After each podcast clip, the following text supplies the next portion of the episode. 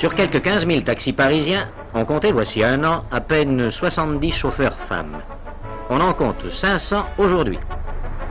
Ce qui n'est pas pour déplaire à la clientèle masculine. Ainsi, le fait est là, absolu, officiel, la femme s'est bel et bien installée au volant. Elles tiennent fermement le volant. La première personne à le tenir fut même une femme, Bertha Benz, et la femme de Karl Benz, le fondateur de la marque allemande alliée aujourd'hui à Mercedes. Mais pas seulement. Bertha est une businesswoman avant l'heure. Avant d'épouser Karl, elle investit son argent dans son atelier et invente même les plaquettes de frein. Des années plus tard, tandis que son mari perfectionniste a encore le nez dans la mécanique, elle prend de la hauteur. Elle voit tout de suite l'intérêt commercial et sociétal de l'automobile, la mobilité. Avec deux de ses fils adolescents, elle s'empare de la voiture prototype pour rendre visite à sa mère. Cette visite familiale, avec plus de 100 km au compteur, devient la démonstration parfaite du potentiel de l'automobile.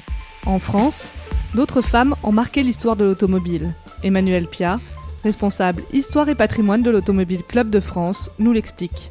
Les liens entre l'automobile et la femme, ou plutôt devrais-je dire entre la femme et l'automobile, évoluent euh, au même titre que la société.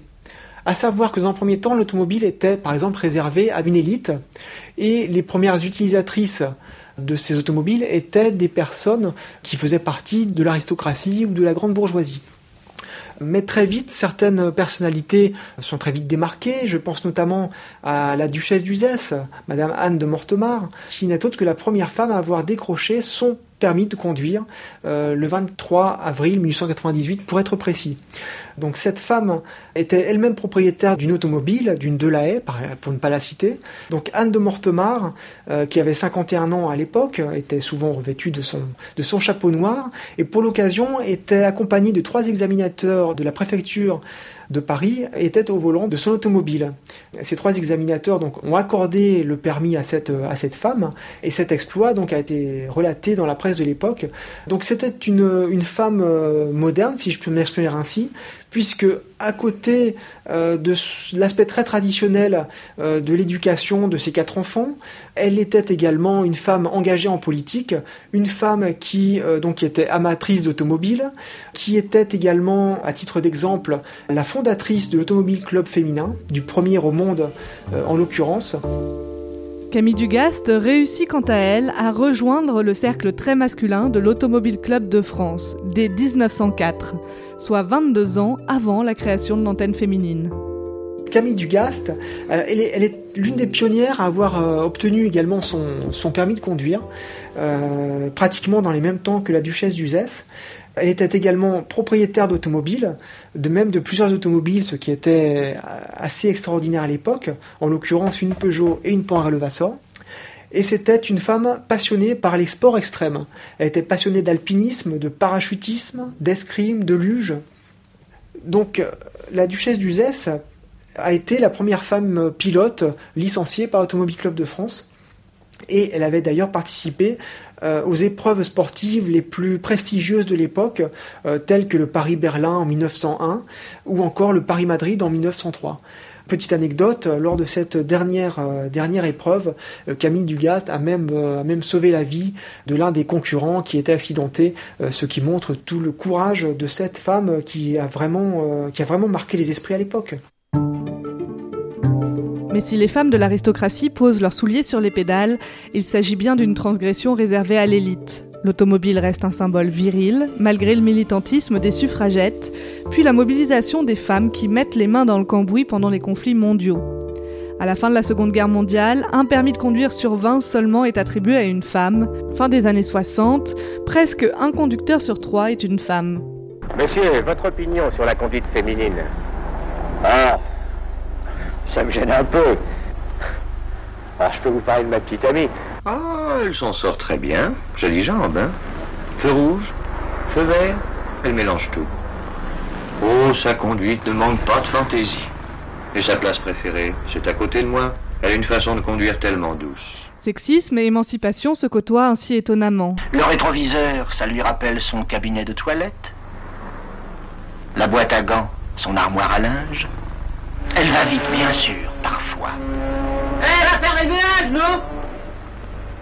Mais quand les vitrines le méritent, elle sait prendre son temps. Ces tendances se reflètent bien entendu au salon de l'automobile. Outre les multiples hôtesses, jolies faire valoir, un nouveau profil féminin apparaît sur le salon en 1953. Denise Colcombet devient ainsi la première femme à vendre des voitures. Des femmes devant le capot plutôt qu'au volant, rares sont les constructeurs à encore oser ce cliché. Les conductrices, de plus en plus courtisées par les marques. En France, elles achètent un tiers des 2 millions de véhicules neufs vendus chaque année. 110 chevaux, ça, ça me plaît. Compactes et maniables, les petites citadines font cette année le bonheur de dames attentives aux moindres détails. Moi, je porte des lentilles. Bah, vous voyez, je regarde. euh, Quand j'ai quelque chose dans l'œil, bah, c'est très pratique. Un bon point pour le miroir, mais il manque encore quelque chose. C'est quelque chose pour mettre le sac à main de madame, pour le sécuriser. Les petites voitures ont la cote, mais les plus gros modèles suscitent un intérêt croissant chez les femmes.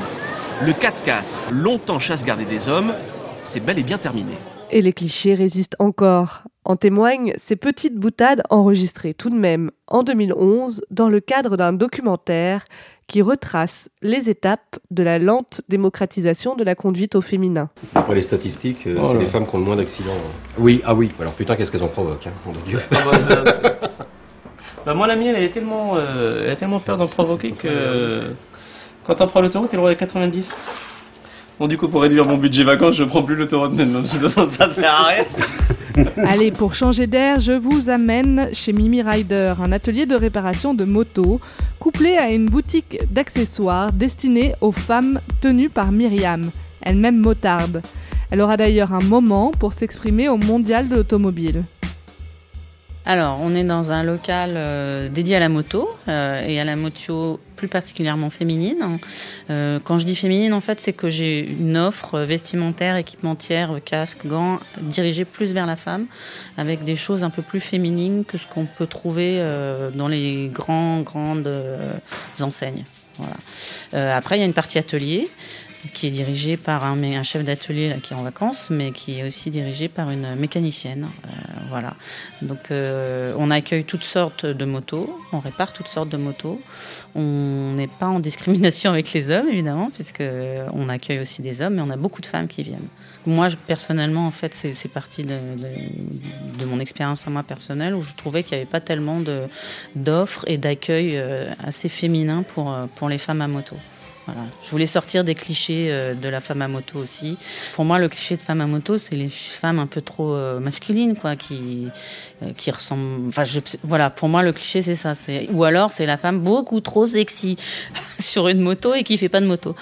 Justement, la femme à moto, moi, c'est la c'est la partie moto dans ce mondial. Et du coup, ce que, j'aimerais faire ressortir, c'est que si on table sur le, les femmes à moto ou en voiture ou, en auto, dans tout poste qu'on peut leur proposer ou, qu'elles aimeraient diriger, ben, il faut laisser la place aux femmes. Vraiment. Il ne faut pas euh, faire semblant de dire on va donner euh, un peu d'espace euh, aux femmes et tiens, on va, leur faire une soirée. Il faut que ça pérennise. Il faut que ça aille plus loin et que, en fait, la sensibilité féminine dans ces domaines masculins est très importante pour faire continuer quelque chose qui, qui, ben, qui commence, qui débute. Aujourd'hui, pour les constructeurs et vendeurs de bolides à deux ou quatre roues, impossible de faire sans les femmes. Les mentalités changent, on est au 21e siècle. Ouais, moi j'aime, j'aime les belles voitures. J'aime les belles voitures et euh, même puissantes. Elles roulent plus que jamais et achètent aussi, ce qui les positionne dans le rôle de la cliente à satisfaire. Les constructeurs décident donc de se mettre à la page. Ils cherchent à féminiser leurs équipes, comme chez Citroën. Je suis Linda Jackson, je suis directrice générale du groupe international Citroën. Je pense que nous, les femmes, nous voulons d'excellentes voitures qui sont non seulement belles, mais aussi puissantes et agréables à conduire. Donc, je pense que c'est très important d'être attentive aux acheteuses, car les femmes représentent 50% de la vente de nos voitures.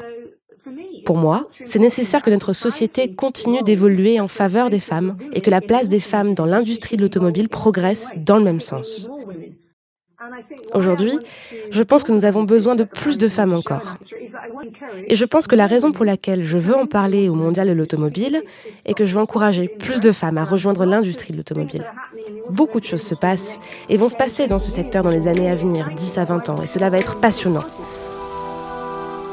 Prochain épisode de Mondial. Point audio. le moment où la modernité rime avec responsabilité.